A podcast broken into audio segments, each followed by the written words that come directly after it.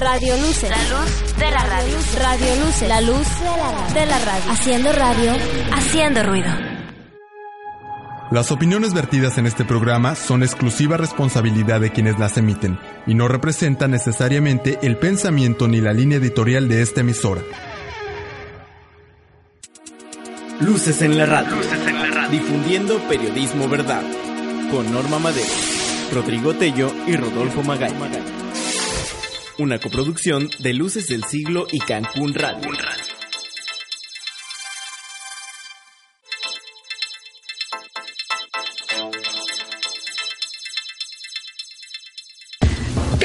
Amigos? ¿Cómo están? Muy buen día. Les saludo en este miércoles 31 de julio del 2013.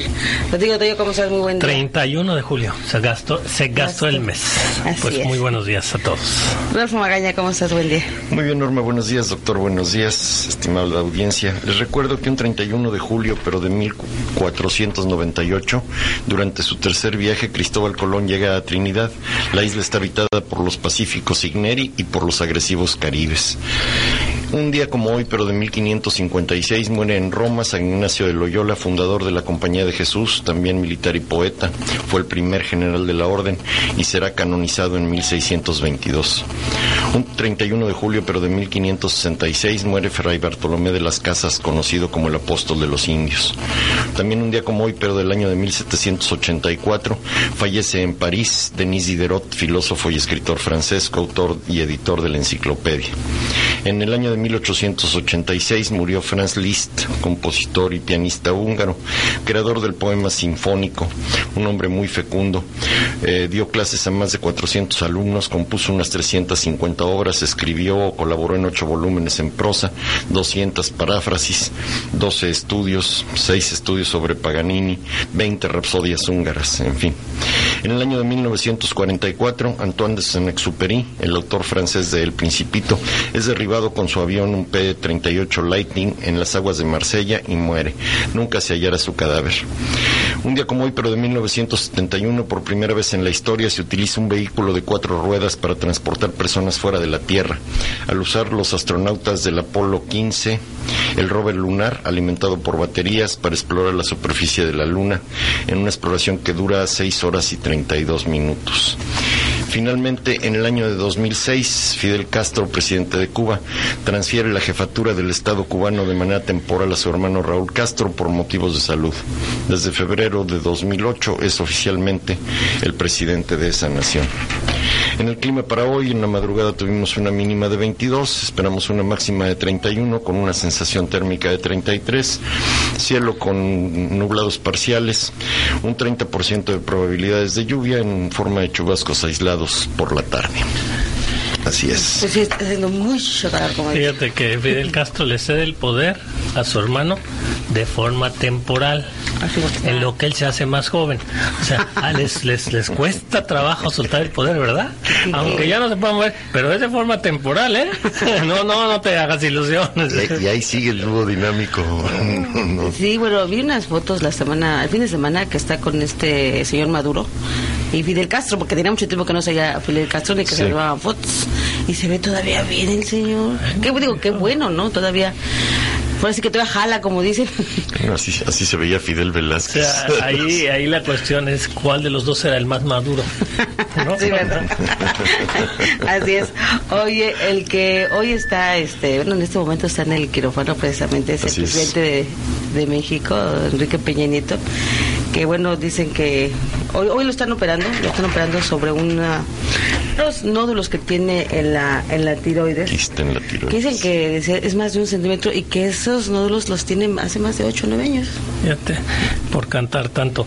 Este, vamos a saludar al auditorio porque me están diciendo que cuando salimos al aire entramos a la mitad de las efemérides. Así es que muy buenos días, las- días al auditorio. Sí Parece que la, que la introducción no se oyó en, en el radio abierto, pero bueno. Saludamos a nuestra audiencia. Está bien, porque la verdad las efemérides estuvieron muy largas, entonces no, no, no crean. Tuvo su, su ventaja, aunque estuvieron interesantes, claro. Así es, bueno, pues ya hoy operan el presidente de la República, será Un intervenido. nódulo en la garganta. Imagínate donde se nos quede mudo el presidente. Ah, no, no, no, no. vivir, digamos que en ese mundo espiritual y en esa otra dimensión que indiscutiblemente están ahí esas otras dimensiones antes de morirnos y, morirnos y no ocupados en atesorar y en, y en ver a quién me, me atoro porque así está la cosa y mañana te mueres igual, hombre. ¿Por qué no este tener una, una mentalidad diferente de ayuda, de, de, de, de, felicidad? Porque finalmente, en teoría, todos cada día que nos levantamos lo que queremos es la felicidad. Pero se sigue buscando en, en, lugares diferentes. Yo no veo a señores porque tienen mucho dinero lícito o ilícito, no los veo más felices que a los otros.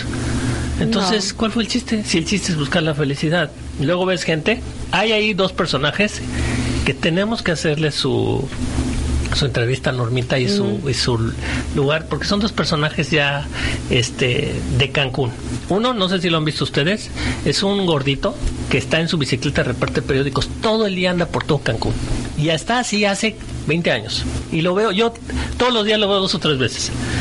Y una viejita que se para en el rumbo del Costco en ese crucero que va a, los estadios.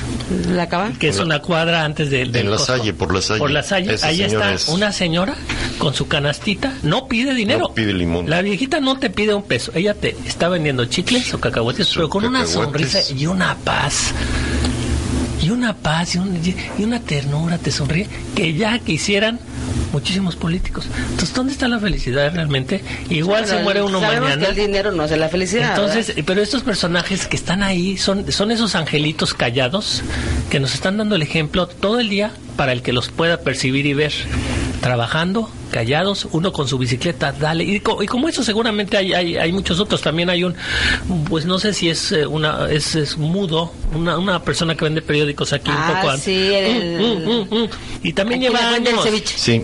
Lleva años ahí vendiéndote con un ánimo.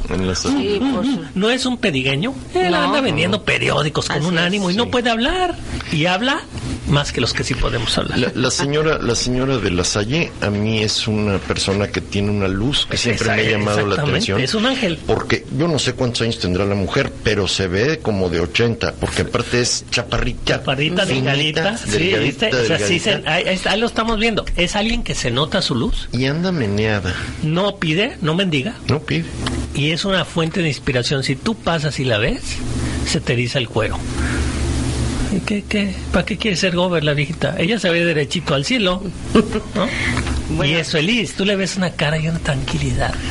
Entonces, bueno, esas son las, las eh, reflexiones que podemos hacer ahora que, como dices, no entendemos por qué causa un revuelo. Pues sí, este muchacho, que qué lástima que se murió. Sí, sí. Pero ¿cuántos mexicanos son asesinados? Sí, sí. Violados, abusados, este, todos los días en este país y no pasa nada. Y no hay minuto de silencio. Así es. Y, volviendo al cinismo, doctor, este, tengo un amigo que dice que el que te diga que el dinero no compra la felicidad es, que, no, lo está invirtiendo adecuadamente. Pues mira, eh, exactamente, pero ya lo dijiste. no, no, no, es que es el, meollo del asunto. el dinero no hace la felicidad porque no lo invierten adecuadamente. Se lo llevan a un banco en Suiza. En lugar de agarrar el dinero que era para obras públicas y ponerlo en las obras públicas y ver que tu población tiene hospitales, tiene escuelas. Por supuesto que te da felicidad porque supiste dónde ponerlo. Si lo, te lo llevaste a poner en un cajón, entonces, pues eso no te da felicidad. Por cierto, en, mis eh, contactos de redes sociales, este, tienes muchísimos partidarios con tu propuesta de que los políticos tengan que atenderse en hospitales ah. públicos y los hijos de los políticos asistir a escuelas públicas. Y eso tenemos que pugnar todos. Tenemos legisladores que nos representan que así se haga, que se legisle. Y vas a ver si no se van a. Si no va a haber escuelas de calidad y, hospitales de primer Lo que no tenemos son legisladores que nos representen, doctor. Bueno, entonces ahí viene nuestra tarea más directa, ¿no? Los dejamos pues es la parte de la, de la convocatoria ciudadana precisamente para elegir esos buenos. Si nosotros ya tenemos claro qué es lo que queremos que legislen, vas a ver que nos vamos a ocupar más en las próximas elecciones de quién ponemos, porque que, tengo un objetivo claro, que legislen esto. Ni pluris controla sus sueldos. Sí, sí, menos gasto en este, Que vayan a escuelas públicas sus hijos y que ellos tengan que atender en, en- en hospitales públicos. Y vas a ver si no cambia la Ya cosa. ves que estos ni nos ven ni nos oyen. Mira, hay un periodista, tú lo conoces, Pedro Ferriz de Con. Lleva yo creo que seis millones y medio de firmas juntadas desde el sexenio pasado para eliminar los, Los pluris. plurinominales. Y nada. ¿Y quién lo oye? Sí. Bueno, fíjate que, Bueno. ojo, ahí, ahí viene una llamada interesante a, nuestra, a nuestros audi- a- a- auditorio. ¿eh? No sé si ya viste que hay grupos eh, de poblaciones mayas en Quintana Roo que ya le dijeron a la CFE, no te vamos a pagar ya los recibos. Es un servicio pésimo. Ya se nos Caro quemaron nuestros pocos eh, enseres eh, eléctri- eléctricos, ya se nos quemaron y ya no pagamos. Quiero ver que todos los ciudadanos dijéramos lo mismo. A ver, espérate, CFE, ya te pasaste. Si uno quiere tener un airecito acondicionado, tiene que pagar más de luz que de renta. Sí, bueno, pues ¿cómo sí. ves que ahora toda la población, toda, no vamos a pagarte? A ver, córtanos la luz.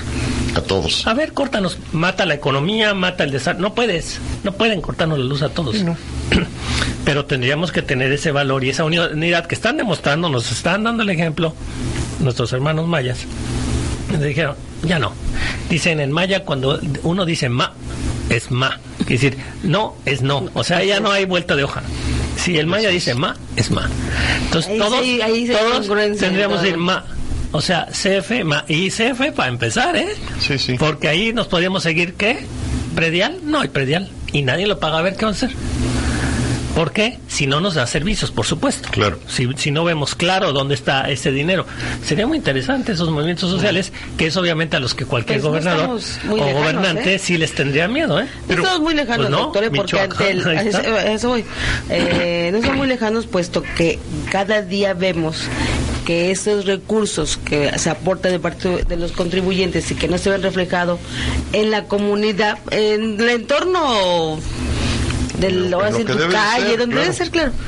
Este, cada día la gente va a pagar menos. o sea, de por sí ya pagan menos. De por sí, en, en estos momentos. Eso agregarle el desempleo, el hambre, o sea, todos estos problemas sociales que venimos arrastrando, eh, pues obviamente la gente no va a tener para pagar. Y zonas, obviamente como Carrillo, Puerto José María Morelos, aquí en el estado, lo vemos mucho más inmediato, puesto que ahí sí no hay recursos, ¿eh? Para nada. Fíjate que me llamó la atención, ahora el día de las elecciones, no sé si ustedes eh, este, lo supieron, el día de las elecciones, un día después de las elecciones, en el Carrillo Puerto de José María Morelos, no, toda la gente de ahí pagando con puros billetes de 500. Sí. Salió en el, en el periódico. O sea, toda la gente tenía dinero. Pero O sea, billetes bi- de 500. Billetes de 500 y no había cambio. El problema es que no había cambio en la ciudad. Por- bueno, pues era el dinero básicamente del pago de los votos que les dieron a la mayoría de los ciudadanos ahí, imagínate. Ahí leía O sea, ahí por- se notó pues, porque son pueblos o de comunidades muy pequeñas, ¿no? Le- leía yo por ahí de una señora que le dieron su tarjeta y llega y la tarjeta no tenía fondos y se quejaba, ¿no? Estaba hablando para quejarse de que la tarjeta con la que le habían comprado el voto no tenía fondos. ¿Y usted votó por ellos? Claro, yo claro que voté por ellos. Yo sí soy persona decente. O sea, yo sí les cumplí. Es ¿No? eso. Y, es, este, y esta, esta mujer decía, este, me parece que era Marisol Vanegas, ¿no? Que la culpa, que no se puede culpar a esta persona, que realmente al que hay que culpar es al político que lucra con esa necesidad y con esa eh, eh, eh, En algo que falta de por- por dos tortas y un refresco. Así es, en algo que deben de hacerlo por obligación, estando en una en un puesto público, ¿no? Evidentemente. Así es. Fíjate, ayer que hablábamos precisamente del tema del Coneval y todos estos índices o indicadores que daban en cuestión de que sacaron este estudio a raíz de la cruzada del hambre. Hablan de que en 19 estados de la República hay una carencia alimentaria. Y fíjate que aquí en el estado, ese es un reportaje que hicimos la semana pasada en la revista Luces del Siglo, donde aquí hay una ley inoperante de donación de alimentos. O sea, ¿cuántos alimentos hay? Que bueno, no es que sean desperdicio, simplemente no sa- mm, pues en los hoteles hay un rezago de, de alimentos que no se Me- consumen en el día. No es que sea una un, desecho, ¿no? Sí, un es. desecho. Y bueno, aquí el DIF del Estado, que es el que debe de promover esta asistencia altruista alimentaria va- bajo la- un banco de alimentos, pues resulta que no lo hace. Entonces... Se va a la basura. Hay un banco de alimentos que efectivamente que es una estación civil que es la que se dedica realmente a recaudar esta... Pero ¿qué capacidad puede tener? Exactamente. se va a un hotel de hecho, el propio DIF le pide ayuda al Banco de Alimentos, imagínate. O sea, Es que, por ejemplo, ¿te acuerdas de Huellas de Pan, de esta señora que tuvimos el gusto de entrevistar aquí?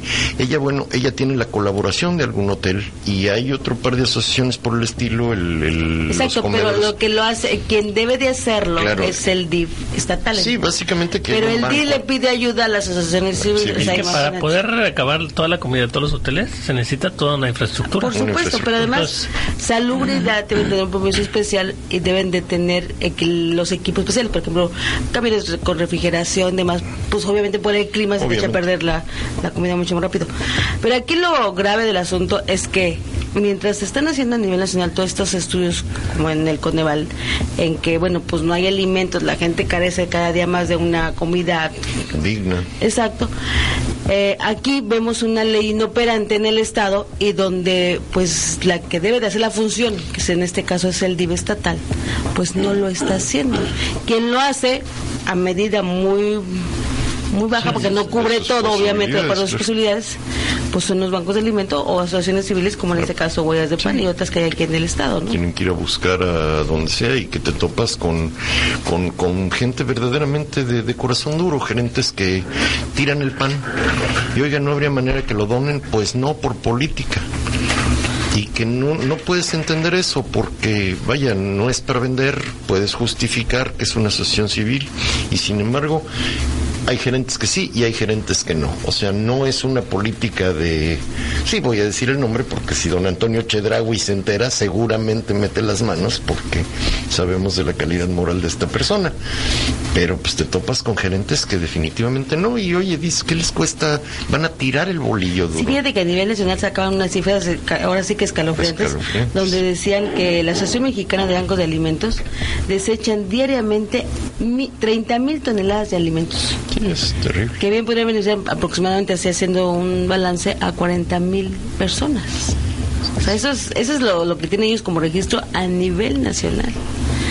Imagínate ¿Cuántas toneladas? 30 mil toneladas Porque diarias. incluso ya no solo ya no solo eh, a- hablando así a nivel nacional ya son- no solo estás hablando de las de la comida que se elaboró ese día por ejemplo y no se usó.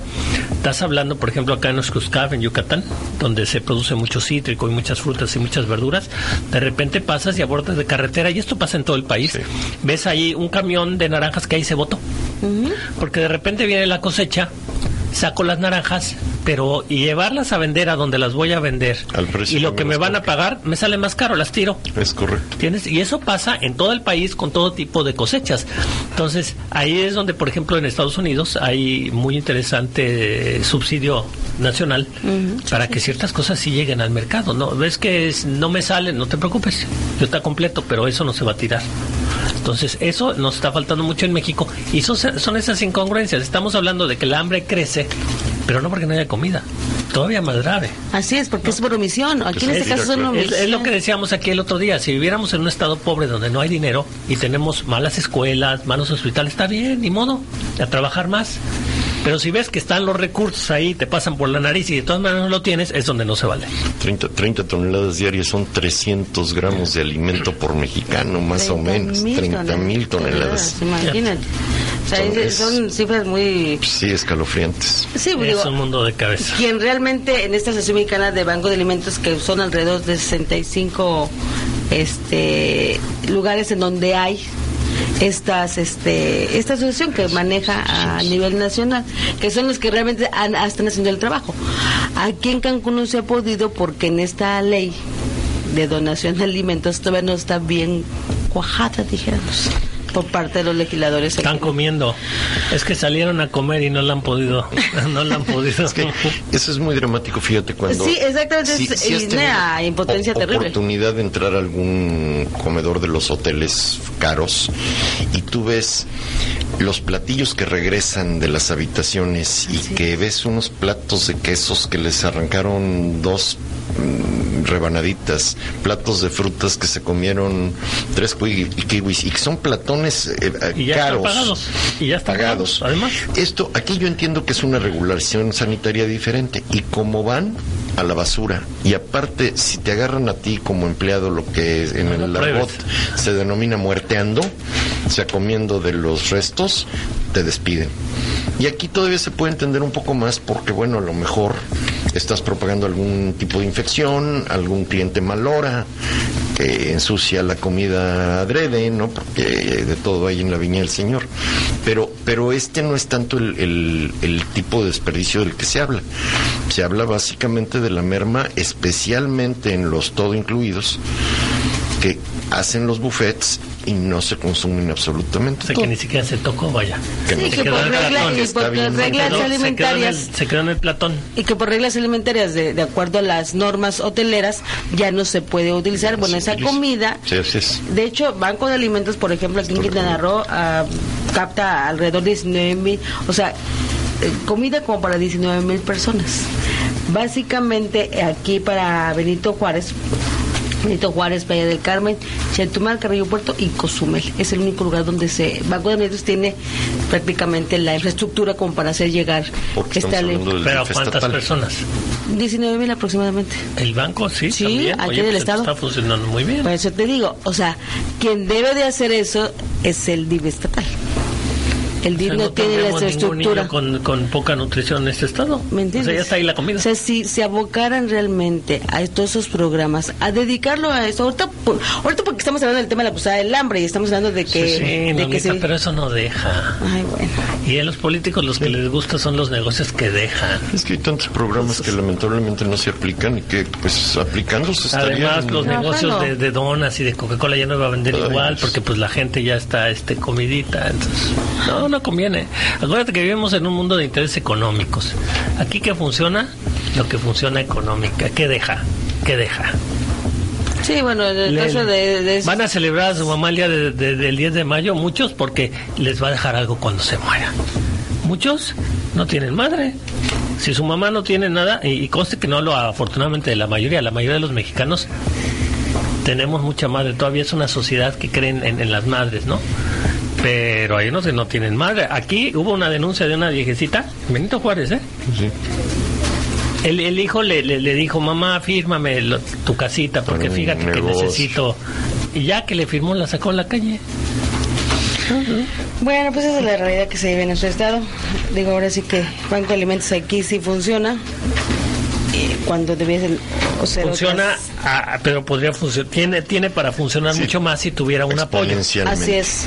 Exactamente. En este caso, bueno, pues imagínate tú, DIF le, le, le pide a Banco de Alimentos que le eche, que le eche la mano para hacer su chamba. En fin. Vamos a ir rápidamente a un corte y regresamos. Vamos, tenemos varias entrevistas el día de hoy. Llámenos, estamos en el 884-3695. Cuéntenos qué opina.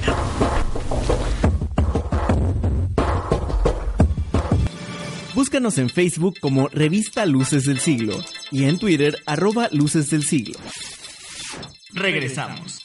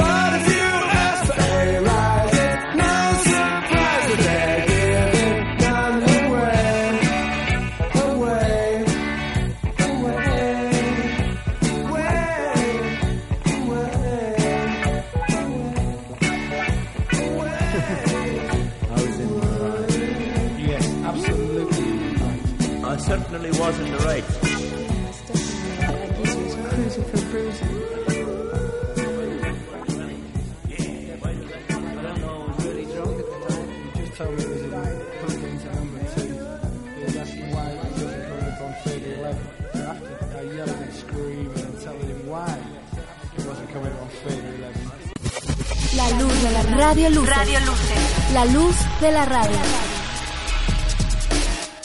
Luces del Siglo presenta en su edición 512. Deserción escolar preocupante en Cancún. Violencia, pobreza e infraestructura deficiente son las principales causas del abandono de las aulas. Documentan PAN y PRD evidencias de fraude electoral. Repunta la violencia en Quintana Roo. Piden organizaciones un pacto por el campo. Inoperante la ley de donación de alimentos. Suscríbete. 847-5778. Luces del siglo. Periodismo verdad. Búscanos en Facebook como Revista Luces del Siglo y en Twitter arroba Luces del Siglo. Luces en la radio. Ya estamos de vuelta.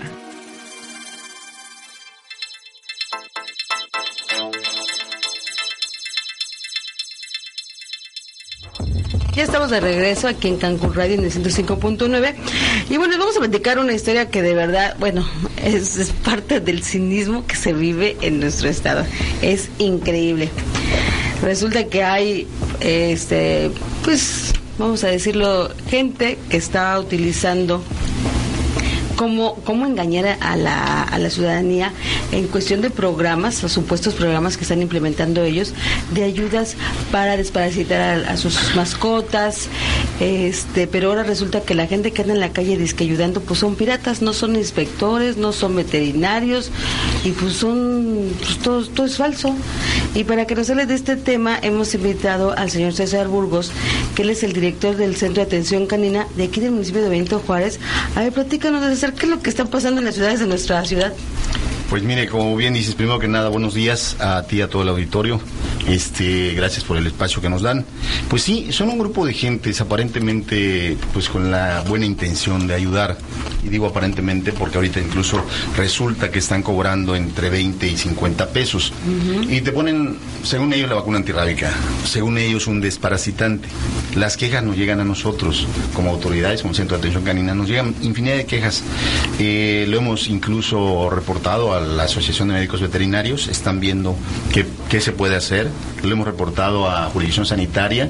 En fin, pero el sábado se dio algo muy, muy curioso. El sábado, cerca del Centro de Atención Canina, en la región 99, pues había un grupo de estos. Me lo reportan, fuimos a verlos, me entrevisto con el supuesto responsable y nos dan una notita como esa, donde tienen incluso un médico responsable. Como yo conozco al médico, pues le dije, bueno, incluso trabaja con nosotros, le dije que no era posible. Y me porfió que sí, que sí.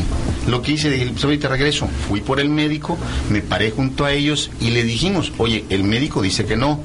Sí, el médico me dijo que sí, me dijo que teniéndolo enfrente, o sea, al médico ni lo Ni conocía.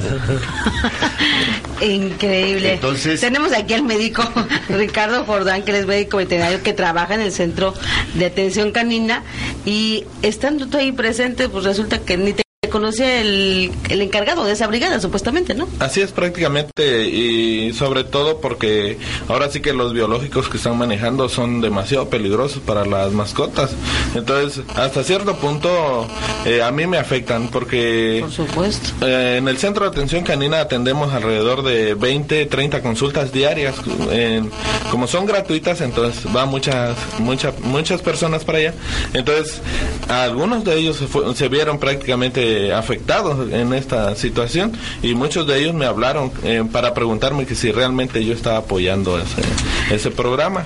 Pero a ver, ¿cuál es eh, ahora sí que el modus operandi? ¿Van, visitan las casas, se, se asientan en algún parque? ¿Cuál es la mecánica de estos Pasan grupos? de casa en casa. Sí, literalmente pasan censando quién tiene perro, quién tiene gato y te ofrecen la vacuna antirrábica o un desparasitante. Aquí, como mencionaba el médico, es eh, bastante peligroso porque yo a estas gente les pregunté eh, qué le estaban poniendo y me enseñaron un frasco de ivermectina.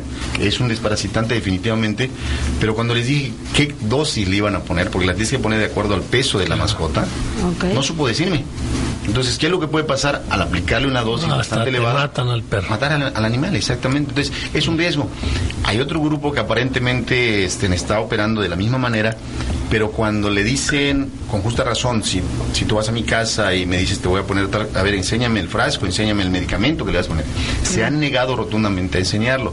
Entonces ahí pudiera ser peor porque no sabes ni qué le están aplicando a tu mascota. En el, en el menor de los casos, en lo menos grave, agua. Exactamente. Puede Entonces ya agua. se, ya se vuelve una estafa. Vienes, yo te vacuno a tu perro con agua, tú me pagas 50 pesos, más barato de lo que cuesta aparentemente la vacuna en cualquier lado, dices a todo dar, y resulta que en el menos peor de los casos le pusieron agua a tu perrito.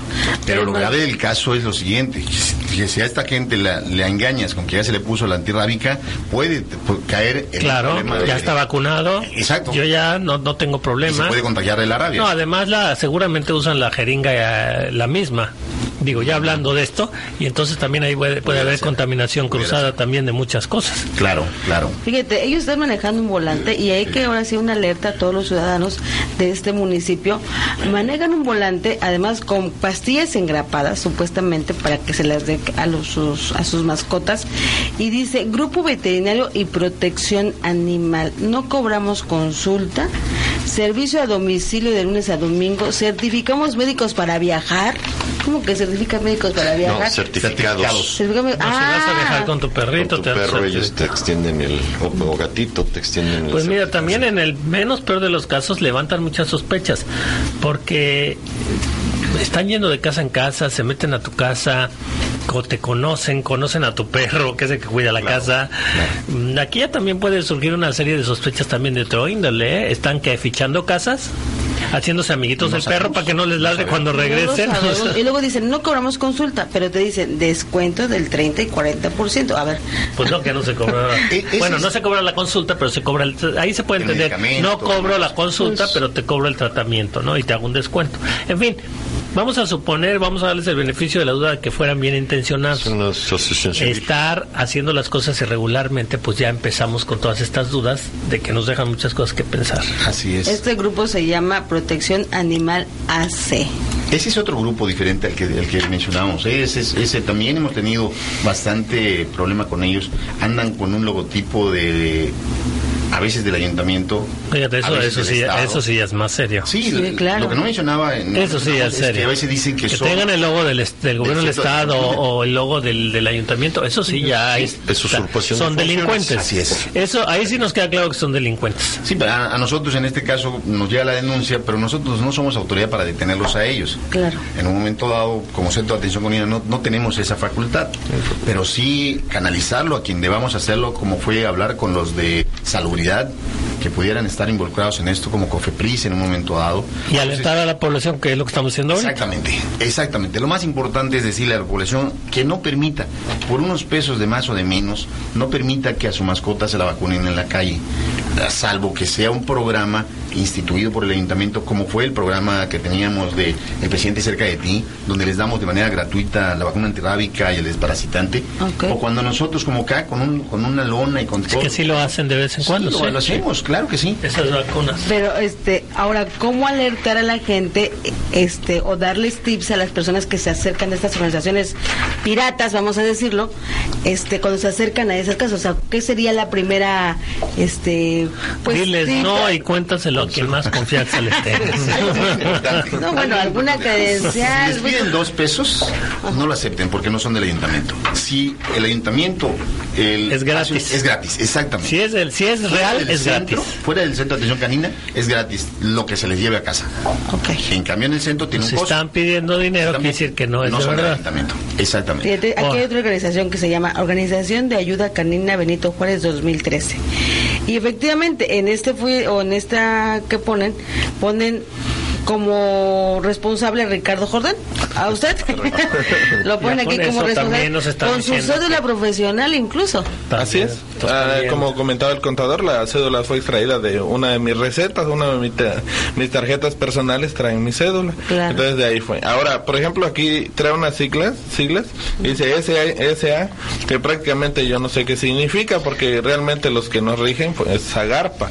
Entonces es algo ya, que no ya, existe. ya te está hablando que es gente Sí. de fuera. Entonces, no, Secretaría de, Segu- de de Salud Salud y Animal. Asistencia de Salud Animal. Sí, no existe tal tal secretaría. Entonces, eh, todo es un fraude. Entonces, una recomendación importante sería eh, que visiten a un médico veterinario, eh, que es lo mejor, y que el médico pues tenga cédula profesional. Y que, y que si no tienen recursos están precisamente ustedes El que dan atención sí. al público, porque eso es muy importante señalarlo, ¿eh? porque esto se podría prestar, ah, claro, como estos están dando un servicio barato, pues estos ya se enojaron porque les quitan clientes. No, no, no, porque lo que ustedes hacen es todo lo contrario, completamente gratuito. Sería muy interesante que digas tú dónde atiendes en este servicio gratuito, dónde está localizada la clínica. Está en la región 99, a espaldas del Panteón Municipal. Ahí estamos establecidos como centro de atención canina. Y ahí la las gente consultas, sí, a partir, cualquier sí, cosa y no tiene recursos, ahí pueden llevar a sus a animales. partir de las nueve, de 9 a dos y media tenemos consultas todos los días. Eh, como le repito, estamos dando alrededor de 30 consultas diarias. Los dos médicos que estamos ahí tenemos cédula profesional y pues, prácticamente comprometidos con lo que Y es un lo que programa oficial. Pero no Sí. es, el, nomás aclarando esto, no es una clínica, es el centro de atención canina, es lo que antes Por era eso. la perrera. Entonces, esto pertenece al ayuntamiento. Pero ahí dan atención. Exactamente, Y las como usted dice, lo que los eh, lo que los delimita de esto es que esto sí es completamente gratis. Así es. Vienen a su casa, si son y le dicen que son del gobierno, Es falso. usted va a saber si le dicen ¿Y cuánto me va a costar? Es completamente gratuito. Ah, entonces sí es de verdad. Sí, cuando se lo llevan- Ah, bueno, pero mire, es que le va. Ah, ya salió. Como le mencionaba, cuando lo sacamos del centro de atención canino es gratis, porque hay cositas que a veces no- la gente no entiende y queremos que dejarlo claro. El servicio es gratis. El servicio es gratis fuera. En el centro de atención canina, la vacuna antirrábica cuesta 65 pesos. Y de todas maneras podemos 40 des- pesos. de todas maneras podemos decir que es gratis, Así porque es. si yo voy al veterinario, No, le cuesta eh, sí, o 350 sea, ustedes lo que están cobrando, el servicio es gratuito, pero tú vas a recuperar el gasto de la vacuna. Así Sí, es. y cuando salen, lo que pasa es que son campañas que hacen y que en consecuencia sí. ya es gratis y te van y te las arman en el parque de tu Sí, casa. pero en- insisto, incluso ahí, en verdad, viene siendo gratuito. Tú pagas gratis. el costo de tu vacuna. ¿Es correcto? Un costo de recuperación mínimo.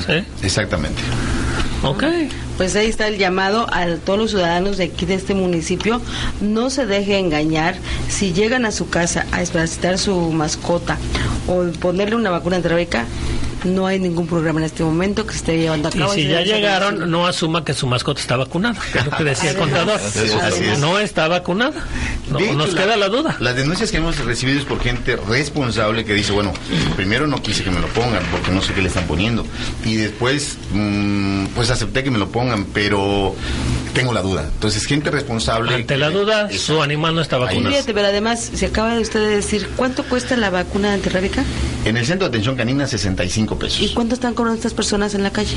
50, 20. 20 pesos. O sea, no O es... sea, no es porque no le sale lo que cuesta la Así es. vacuna. Claro, no ¿qué le están poniendo. No lo sabemos. Claro. Entonces, sí es algo que. Y si no, vaya usted a una farmacia veterinaria y trate de comprar una vacuna y verá lo que cuesta. A veces hasta 100 pesos. Así Así es. La vacuna buena. Entonces quiere decir que si un programa eh, de gobierno que la tiene hasta subsidiada está en 65 pesos, alguien que se la vende en 50 definitivamente no es la vacuna. Claro. O son Claro. vacunas vencidas, o vaya usted a saber qué sea. Y bueno, regularmente los que tenemos mascota, pues son nuestros, pues son nuestras mascotas lo- los que queremos. Entonces no vamos a exponer a, la, a nuestras mascotas a algo que no es, ¿no? Son parte Que de la luego familia. salga más, parte ¿no? Y luego puede salir hasta más caro porque le inyectan quién sabe qué, se enferma. Así es. Va a salir peor, va, a salir, peor.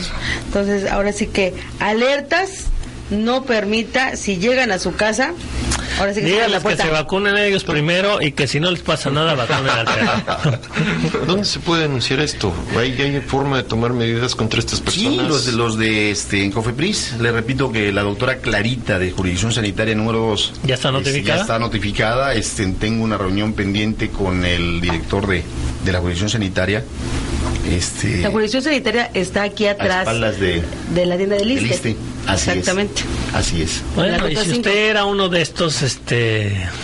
Pues, Impostores. Impostores, pues ya párenle, hombre, ya. Ya se les acabó su o hágalo bien, o hágalo bien, o, o- o Sí, pensando Váyase a vacunar a Michoacán. Si es una asociación civil, ¿verdad? Que pues que operen con las de la ley. Si sus intenciones son buenas, Así es. pues que Pero ya, mira, ya usurpando nombres y logos, ya sabemos que sus intenciones no son Que se buenas. coordinen con las autoridades competentes para poderlo hacer. Yo creo que vale la pena trabajar en conjunto. Si quieren hacer las cosas bien, pues que lo Por hagan. supuesto, ¿no? Claro. Pero bueno, ante el engaño, pues Ante las, no ante las, claro, ante las evidencias, ya nos quedó claro que no, no es un malentendido. Así es, todo está hecho con, con dolo. Con la Con- mala, con mala Bueno, leche. pues sí. muy bien, ya están del auditorio avisado. Así es, le agradezco mucho que nos haya eh, visitado y que da esa alerta finalmente a los ciudadanos.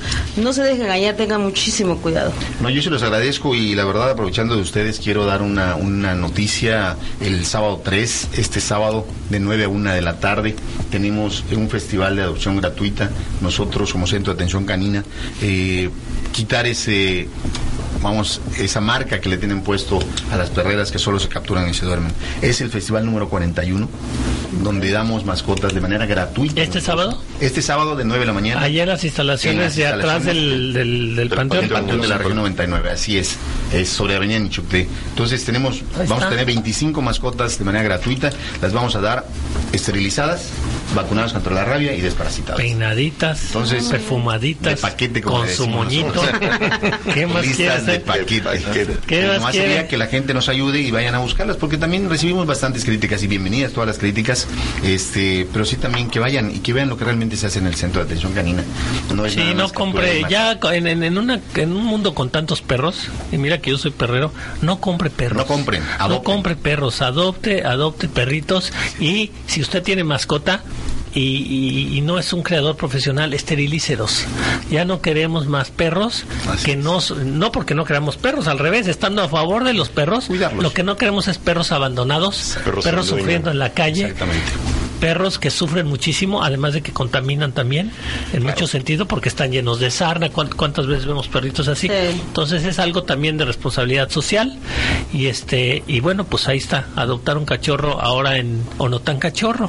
Adultos. Porque no, es que es muy importante porque la gente, ay, es que yo quiero un cachorrito. No, no, no, no. Si luego precisamente porque tienes el cachorro y tú no vas a estar ahí para cuidarlo y te va a romper y te va a deshacer, lo botas a la calle. Así es. Entonces a lo mejor un perrito más grande, que ya está más tranquilo, ma- ese, ese es la, la mascota idónea. No necesariamente la mascota idónea para la mayoría de las personas es un cachorro. Sí, porque Como lo como. Un perro adulto ya está, y además son perros muy agradecidos porque Definitivo. no son tontos, ya vieron lo que es sufrir, lo que es estar en la calle, lo que es estar en una perrera y van a estar muy muy agradecidos Y de son estar. perros adultos, como le digo, que, que capturamos en la calle y que tratamos de darle una segunda oportunidad de vida. Y que obviamente ustedes han seleccionado, hay que decírselo al público, si ellos hubieran atrapado algún perro vicioso, malo, pues obviamente no lo ofrecen en adopción. Ya hubo una, aquí una selección de los perros dóciles, cariñosos, que, que usted va a poder tener una seguridad que van a ser parte de la familia. Exactamente. Pues les agradezco. Recuerde que entre más conocemos a la gente, más queremos a nuestros perros. Así es. Gracias. a ustedes. Gracias. Gracias. Pues vamos a un corte rápidamente, regresamos. Búscanos en Facebook como Revista Luces del Siglo y en Twitter arroba Luces del Siglo. Regresamos.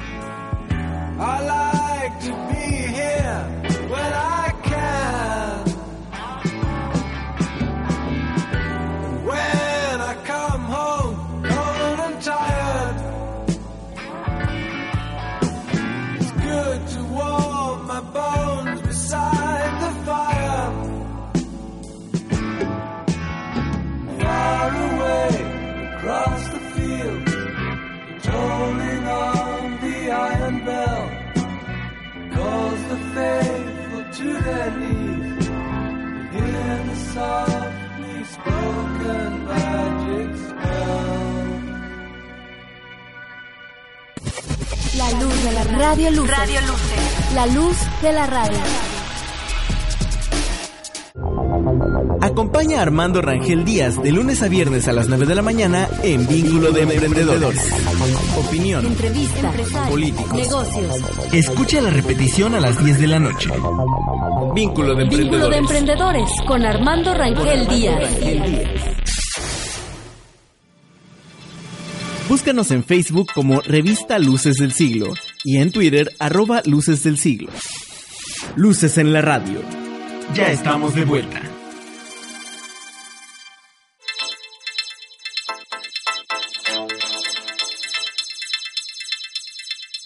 Ya estamos de regreso, seguimos aquí en Cancún Radio en el 105.9.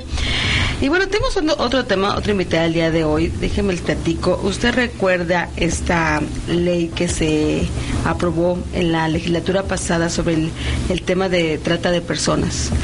Eh, es un tema muy, pues muy sensible a la sociedad, sobre todo en, nuestro país y básicamente en nuestro estado. Ah, tenemos algunos datos en cuestión de que Cancún básicamente en el tema de trata de personas Desafortunadamente esto se lleva a cabo a ahora sí que en complicidad regularmente de la propia familia. Ese es algo que es de verdad Doloroso. muy doloroso efectivamente. Porque les platico un poco más de este tema y sobre el trabajo que se va a empezar a hacer en cada estado de la República. Hoy tenemos como invitada a María Eugenia Maldonado porque ella participa en una fundación que se llama Camino a Casa y es precisamente sobre este tema. María Eugenia, bienvenida, muy buenos días. Muy buenos días, gracias por invitarme. No, hombre, al contrario. Platícanos, María Eugenia, eh, Fundación Camino a Casa. Tú estás representando esta fundación aquí en el Estado. ¿Qué es lo que están haciendo? ¿Cómo van a empezar? Platícanos que sepa la, a la sociedad. Ok, mira, eh, la fundación fue constituida como una asociación civil en el 2005 por la señora Rocío Orozco. Eh, tiene como objeto social la asistencia y la restauración de niñas, de niños y adolescentes que han sido víctimas de explotación sexual, comercial, infantil.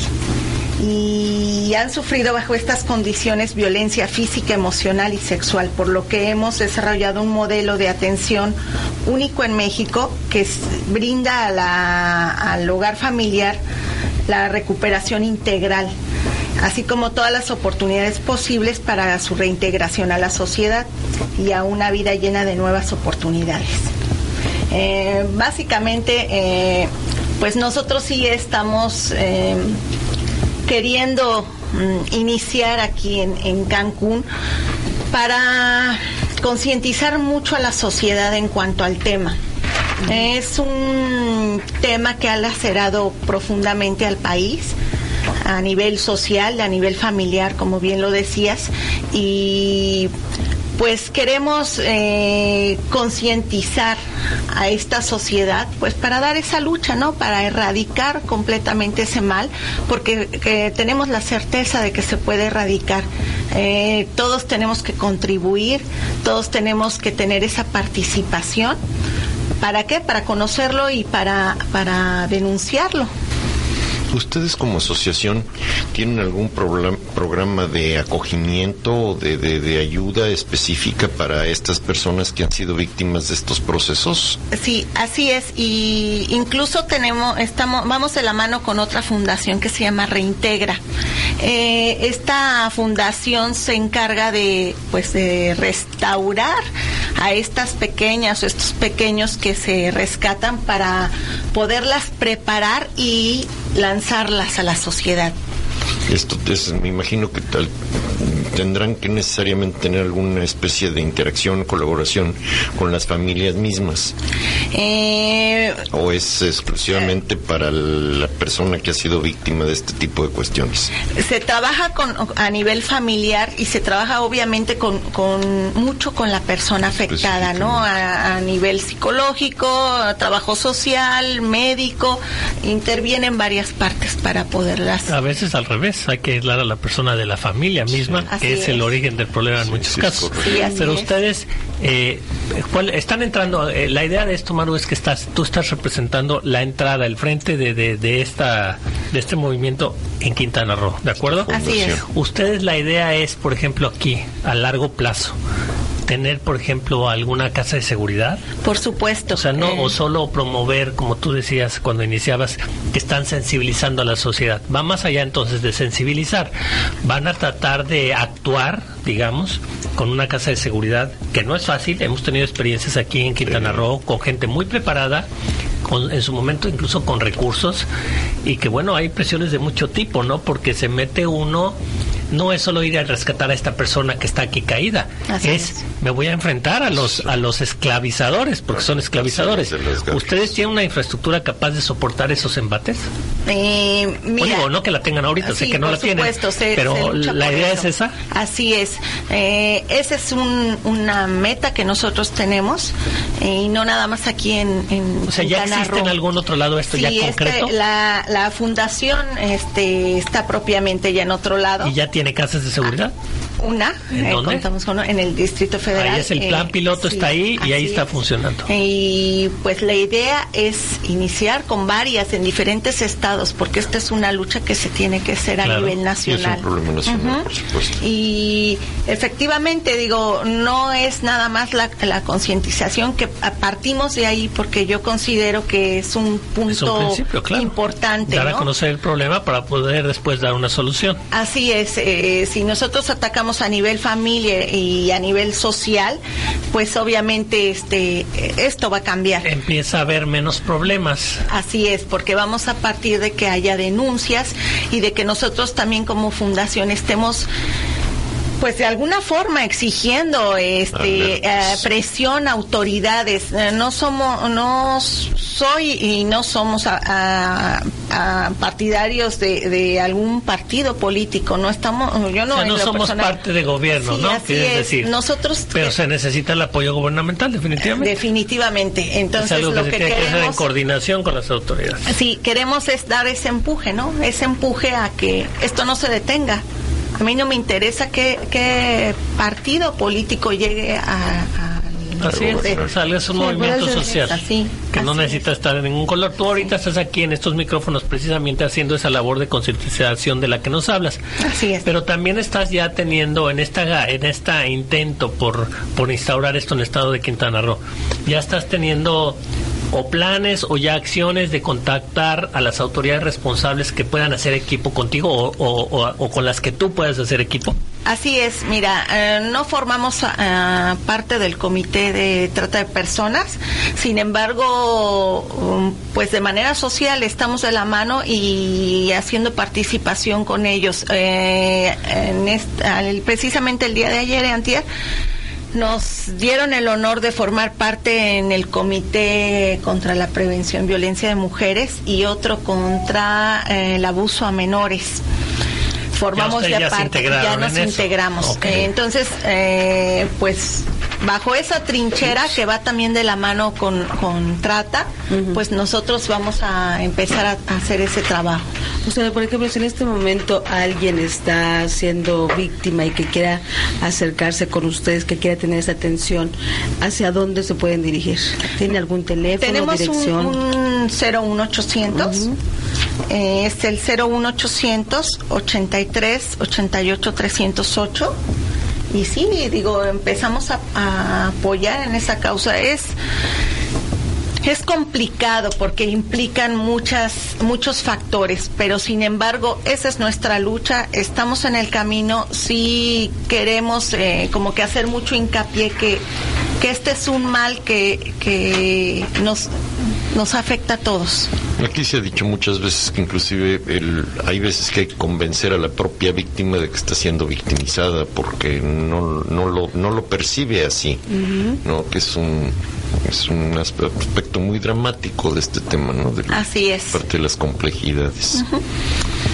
Sí, la verdad es que eh, sobre este tema y a raíz de que se ha denunciado y que, bueno, finalmente esta diputada, eh, Rocío Orozco, que fue la que empezó este movimiento y que finalmente se llegará a aprobar una ley en contra de todo este, de todo este tema, eh, bueno, se ha dado mucho más a realce a que, a que se tomen acciones, porque había mucha este, no, no, no, no se quería incluso aprobar. Por, sí, por la, pues obviamente por los este, altos intereses, Sí, lo que decía efectivamente. el doctor, que- le vas a ir a arrancar de las garras del dragón a la víctima muchas veces. ¿no? Sí, digo, y aquí lo vemos aquí en, aquí en el, en el municipio de Benito Juárez, básicamente en la zona norte de nuestro estado, en donde realmente hay muchos este pues lugares, vamos a llamarlo así, por estudios que se han hecho, por investigaciones que se han vivido, donde aquí en algunos antros de la ciudad o en algunos este centros donde sí hay, hay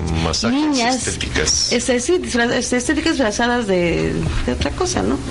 Realmente este, teniendo estas niñas, porque son niñas básicamente lo que tienen ahí, y donde todavía no se toman realmente esas acciones o no se quieren tomar todavía, o cómo lo compruebas realmente, que traen a, lo estoy platicando con una investigadora, nos decían el modus operandi de cómo las vienen trayendo, de qué estados, cómo se las roban, este, cómo las sedan incluso para que no ellas no estén conscientes y finalmente puedan hacer, este, pues venderlas a, la- a Esta, las esta chiquitas, ¿no? industria que aparentemente en Tenancingo específicamente se ha hecho parte del modus vivendi del pueblo donde pues, los jovencitos aprenden a ser padrotes, con la, perdón de la expresión, y pues las niñas aprenden a ser, a, a ellas, a las niñas del pueblo, pues no las dedican a la prostitución, pero las dedican a ser madrotas, ¿no? No, el pueblo ya está ya está trascendido, ¿no?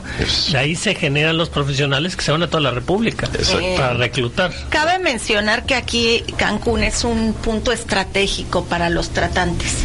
Eh, Vienen muchos migrantes a los cuales pues explotan laboralmente, sexualmente y ese es eh, pues la lucha que se tiene que empezar a hacer eh, aquí. Eh, ahora sí es importantísimo que haya una transformación social.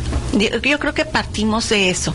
Partimos de que pues a nivel a nivel familiar se empiecen a fomentar valores, pero los valores se fomentan mucho por nuestro ejemplo como padres.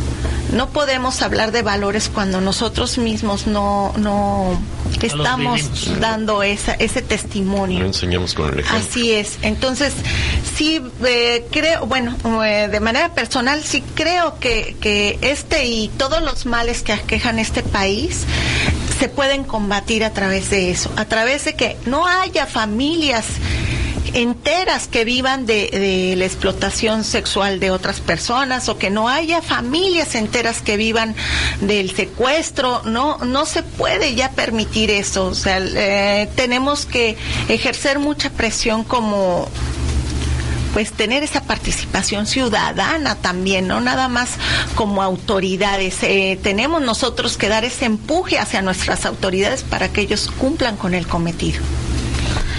Sí, es un tema muy eh, extenso, de donde se necesitan muchísimas, este... ahora Muchas sí- áreas de interés, ¿no? Muchas Exactamente, que se integren realmente, o digo, parte de la sociedad, parte de las autoridades, procuración de justicia. Hay muchísimas este, vertientes donde se puede, tienen que realmente conjuntar, enlazar y para llegar a un camino en donde realmente puedan tener grandes logros. O sea, empezando, como tú bien dices, por la familia. Así es. Por la familia es el, el origen en donde vemos incluso, eh, como te mencionaba, en estudios que ya se han eh, evidenciado, donde el núcleo de todo este eh, drama social empieza básicamente dentro de, la, de los familiares. Así es. Entonces, sí, hay muchísimo trabajo que hacer en esa, en esa parte. Bueno, una pregunta. Quiero pensar que yo detecto, no sé, a lo mejor en el vecindario, a lo mejor por ahí a la pasada, algún foco rojo a este respecto y yo llamo a su 01800 838 8308. ¿Ustedes qué pasos toman a, a partir de este de esta llamada?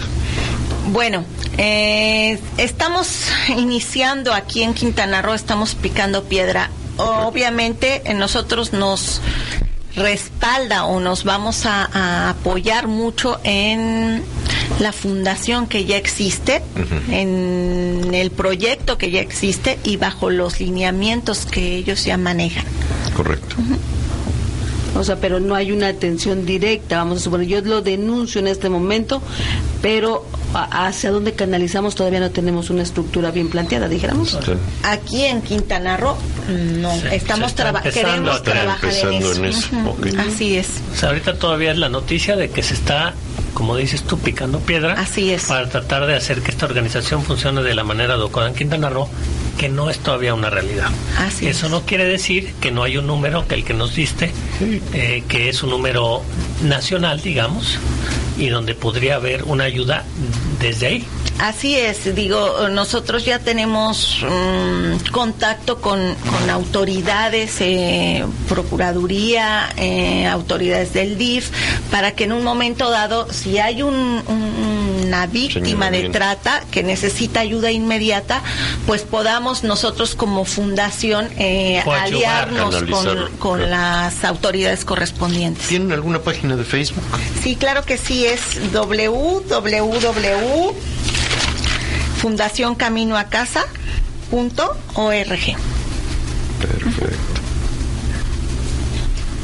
Pues yo creo que es un, es un tema que todavía hay que, hay que trabajar mucho, pero lo importante aquí es la integración este, de la sociedad.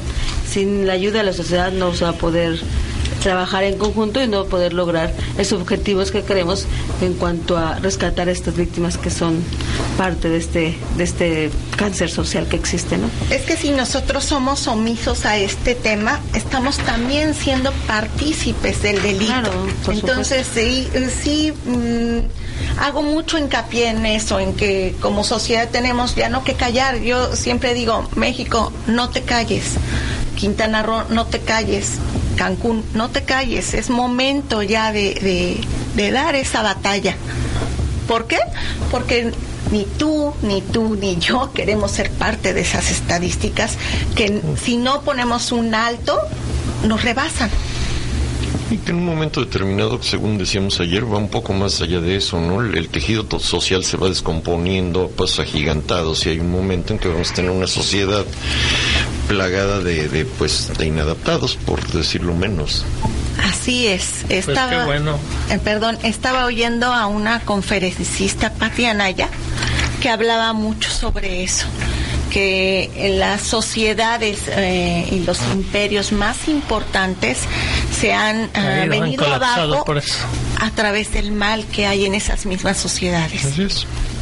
Falta de educación, Se deja de crecer, se deja falta de crecer. oportunidades de trabajo y todo lo que conlleva. Pues muchas gracias por venir, Maro. Muchas Qué gracias a bueno que, inician esto aquí. Muchas gracias. Ojalá y no dejen de venir a informar a los medios de comunicación cuando vaya creciendo esta organización, cuando vaya teniendo más capacidad Claro que sí. y sobre todo ojalá y sí no les tome mucho tiempo tener esas casas de seguridad que es realmente algo ya contundente donde la gente dice ok ahorita me salgo y corro y tengo donde irme a resguardar Así es. porque a veces lo demás pues sí me dan consejos me echan porras pero lo que mucha gente necesita es decir si yo tomo la decisión ahorita y me quiero enfrentar a esto a dónde corro y quién me protege que es lo básico realmente para dar esta, esta lucha Claro que sí. Muy bien, pues muchísimas gracias María Eugenia, eh, te agradezco que ha estado con nosotros y bueno, usted recuerde que hay un número donde puede pues pedir informes, de hecho, para poder, este, Un si quiere dar alguna denuncia. 01800 838 8308 o en el www.fundacioncaminoacasa.org. Así es. Gracias María Eugenia. Para servirles. No, al contrario. Vamos a ir rápidamente a un corte y regresamos. Ya menos estamos en el 884 3695. Búscanos en Facebook como Revista Luces del Siglo y en Twitter arroba Luces del Siglo. Regresamos.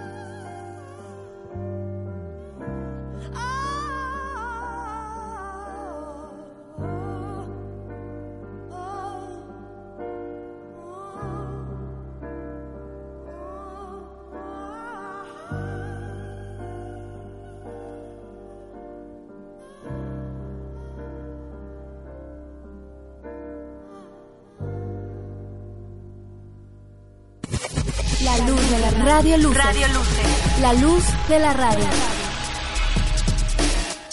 Luces del Siglo presenta en su edición 512. Deserción escolar preocupante en Cancún.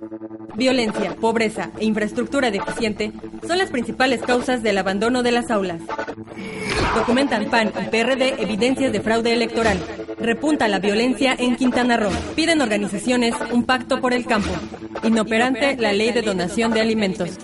Suscríbete 847-5778. Luces del siglo. Periodismo verdad. Búscanos en Facebook como Revista Luces del Siglo y en Twitter arroba Luces del Siglo. Luces en la radio. Ya estamos de vuelta.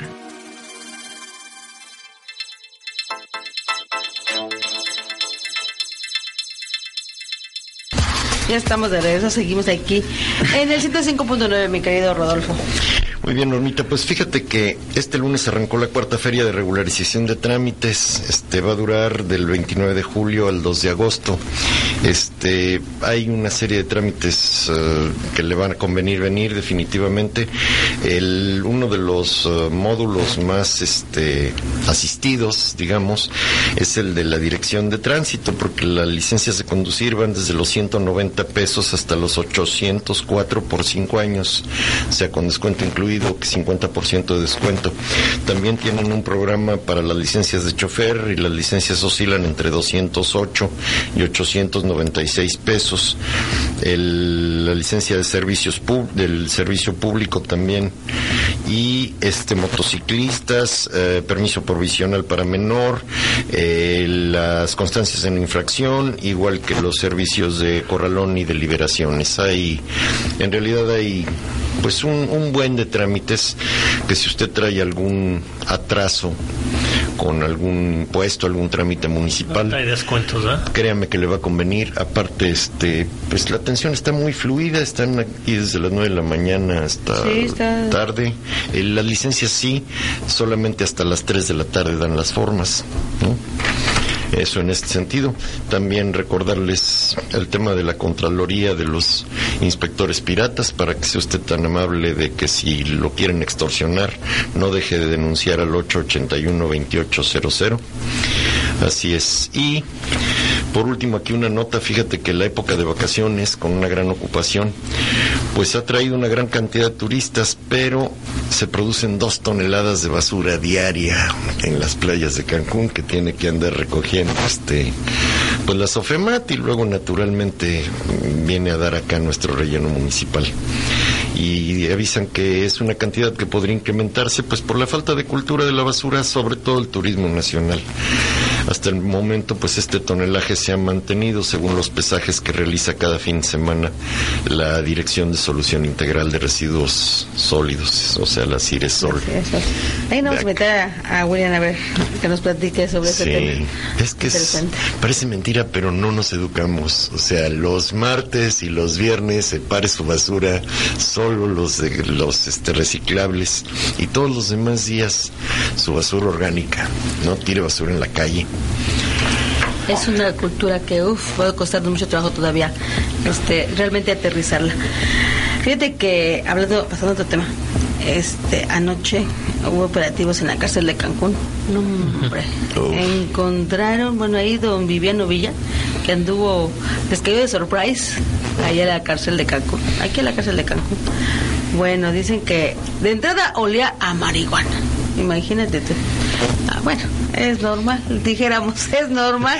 ¿Cuál es lo sorprendente aquí? Ha venido Vicente Fox de visita. Sí, ¿verdad?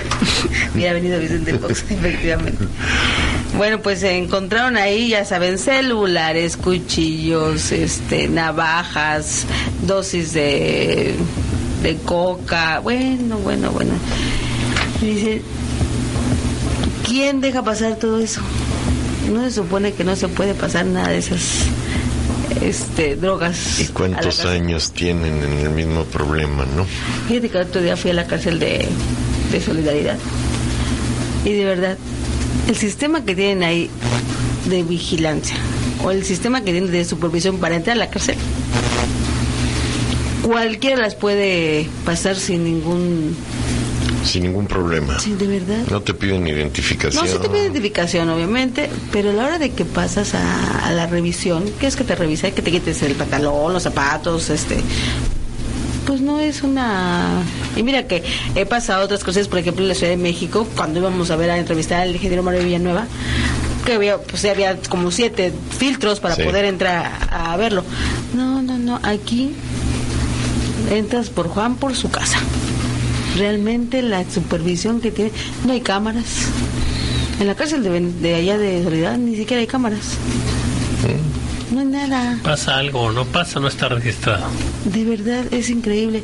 A la de aquí hay un poco más de vigilancia, porque aquí también hemos entrado a la cárcel de Cancún.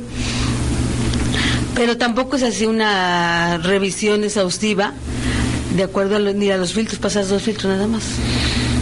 Que no hay Es un gran tema que tiene no sé cuántos años denunciándose y este directores van y directores vienen y el que no vende la comida este es cuate de no sé quién y es un nivel de corrupción pues que se evidencia cuando menos eh, dos veces al año man. Pues es que son cárceles municipales que desafortunadamente por el incremento de, de reos que existe, Ya no son preventivas. Ya no son No, ya no son municipales. Ya son de delincuentes. de alta peligrosidad Ya son ¿no? cerezos, ceferezos, ya son de todo ahí. Es un creo problema. que habían, pues ahí se, se- se estaba planeando hacer un... había un proyecto para un Por allá por Carrillo Puerto. yo creo que no tan lejos bueno no, Bueno, no había uno planeado por. Carrillo Puerto. Sí. Luego ya no. En la ruta de los cenotes también al fondo. Había- eh, de- había otro. Y creo que hasta empezaron a hacer la inversión. No, no, no me recuerdo bien. camino pero- a Leona Vicario hay otro letrero que de repente dice... Eh, Sí, eh, ese. ese, ese Ese era, es el que, creo que es el más reciente. el que iba a ser de alta seguridad, porque realmente aquí tenemos, aparentemente, hubo una época en que hubo mucho, mucho consignado por delito federal, por delitos, pues que es eh, Y que llevo limpia, ¿eh? Y que llevo limpia porque ya se llevaron algunos. O sea, Sí, así es. Este año ya han sacado varios de ahí. Pero hay gente, por ejemplo, que por no tener su proceso, o sea, pues si algo alguien que robó en el Oxxo. Que ni siquiera han sido todavía procesados, están ahí metidos Eso con es- delincuentes. Que de son penas a veces mínimas y se echan ahí hasta dos, tres años. Sí, sin proceso. Exactamente. Sí, Mm, Vamos a invitar a Mónica Franco. Franco porque nos platique. Ella va muy, muy seguido a la cárcel porque das, finalmente siempre da este, capacitación y cosas ahí a las, tanto a las internas como a los... Ella es perito, hombres. Así es. perito judicial. Y bueno, pues siempre, siempre hay cosas interesantes que nos diga de la cárcel. Por lo pronto, por nuestros operativos que hubo, pues a don Viviano lo recibieron con con sus toques de marihuana, su olor a marihuana, ahí en, las cárceles tanto de Cozumel como en la de aquí de Cancún. Encontraron de todo, dicen. A mí no, no se me olvida hace, ya hace algunos años un director de seguridad pública de aquí del estado que un día sale en la mañana en conferencia de prensa y dice que en vista de las condiciones de inseguridad que se han de- detectado en los, en los planteles penitenciarios del país, hoy vamos a realizar un operativo sorpresa. Vigilancia, te doy mi palabra de honor, doctor, que este hombre dijo eso. No me acuerdo quién Sí, fue. mucha pero no sí, espérenos entre las 11 y la 1. no nos tardamos más. Dices, hijo de mi vida. Fíjate que no- nos dicen, por ejemplo, que en el caso de operativo que hubo ahí, el señor Villa trasladó de una sección a otra a, a nueve presos para que los golpearan otros rojos. O sea, él mismo ahí, este... Asusando. asusando la violencia, ¿no? Sí, así es. Parece que metieron a siete zetas o siete pelones a la jaula de los zetas o siete zetas a la jaula de los pelones. Sí, para que se diviertan, ¿no? Para que para eliminar las tensiones. Qué barbaridad. Pues ese es el, nuestro secretario de Seguridad Pública del Estado, don Viviano Villaverde. Se le conoce como, pues, ocurrente, dijéramos. ¿Te acuerdas que se ponía a cantar? Tenía un programa de radio antes que se ponía a cantar, don Viviano. Ahí en el, sí, el sistema Quintana Roo. No me tocó escucharlo No, no, en el no. sistema Quintana Roo. Digo, sí, eh, tenía un programa de radio donde, bueno, él hablaba de sus este, programas y demás, pero al final siempre se ponía a cantar. Es un personaje sui generis. Eh, totalmente. Muy sui generis. Pues extraído, traído ya de las tierras coahuilenses. Así es, con su propio equipo de seguridad y su propio equipo de, inter- de, de- de- de- vigilancia. No, de como 100 escoltas, no sé cuánta gente trae ahí vigilándolo. Dicen que, ¿qué? De ese, de ese, de ese tamaño será su miedo, ¿no? Pero bueno. Pues son los flamantes funcionarios que tenemos en nuestro estado aquí, de Quintana Roo. En fin. Oye, ¿cómo habrá salido el presidente? ¿Están en, en el tweet? ¿A qué hora era la una- operación? Era a las 10 de la mañana. O sea que ya. A las 12 del día, de hecho, estaban convocando a una. A las 12 Ahorita debe haber salido de estar en a una conferencia recuperación, porque No es un procedimiento muy tardado. Debe durar hora y media. Era local. Se empezó a las 9, ya son 10 y media prácticamente. Ya debe de estar. Y es que estaban diciendo algunos este, mm, presidentes de partidos diciendo que tenía que pedir, que tenía que haber una persona ahí, este, que nos íbamos a quedar sin, sin autoridad. Ah, Por favor. Entonces cuando duermen la noche Ah, sí lo dijo Enrique se, Peña quedan Nieto. sin, se quedan sin presidente. Por Además digo, esto es una operación para que cante bonito. Que le van allá a afinar las, las cuerdas vocales. Pues sí. Oye, que, que es lamentable, digo, yo no soy muy este conocedora en el ámbito futbolero, pero esto de este muchacho Benítez que murió de un infarto, ha habido una gran polémica en ese sentido.